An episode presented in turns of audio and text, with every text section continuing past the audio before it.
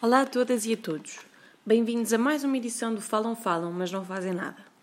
Queria começar-vos por contar uma história de um senhor, vamos lhe chamar Senhor Aleixo para o propósito desta história, que trabalha todos os dias à porta do bairro homónimo, o bairro do Aleixo. Um dos vários bairros no Porto que serve de supermercado e sítio de consumo a milhares de portuenses.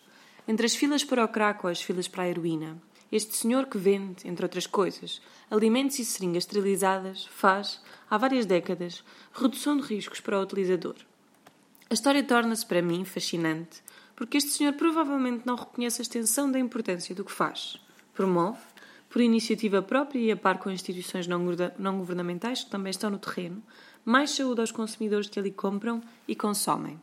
Promove, por iniciativa própria, algo que o Estado e as autarquias têm recusado a fazer, providenciar apoio suficiente ao utilizador de drogas. O Sr. Aleixo, além do que já faz, prepara ainda sítios de consumo informais à falta de melhores espaços com condições.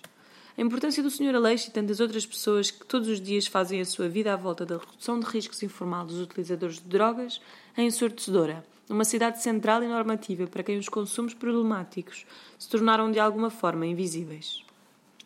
Sabemos que eles existem, até os queremos mitigar, só não queremos que seja a nossa porta.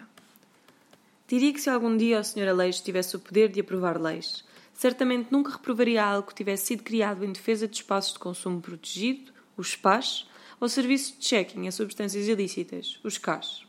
E certamente nunca o reprovaria porque ele, ao contrário dos 15 deputados da bancada do PCP que chumbaram a criação deste espaço e serviço a semana passada, não desinforma nem discrimina.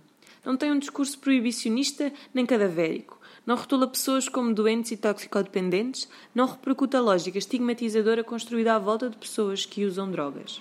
Da direita, que também chumbou a criação de SCAS e SPAs, já se esperava.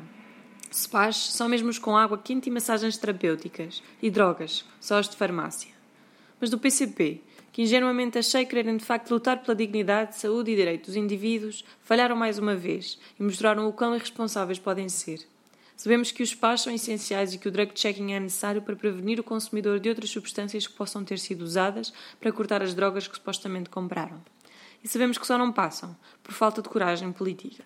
Sabemos que se hoje não temos consumos mais seguros, menor número de adições problemáticas para o consumidor, maior investimento na prevenção, intervenção e investigação das políticas de redução de riscos e minimização de danos, apenas, apenas o devemos ao preconceito e àquela ideia estapafúrdia de que, por um lado, os consumos vão desaparecer se nos opusermos veemente a eles. E por outro, aquela ideia de que os consumidores não são pessoas, são toxicodependentes, com todas as conotações e tabus que a palavra acarreta.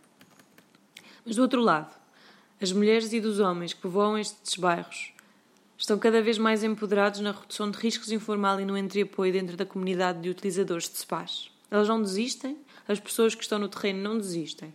E ainda bem, lá chegaremos, com ou sem direita, com ou sem PC.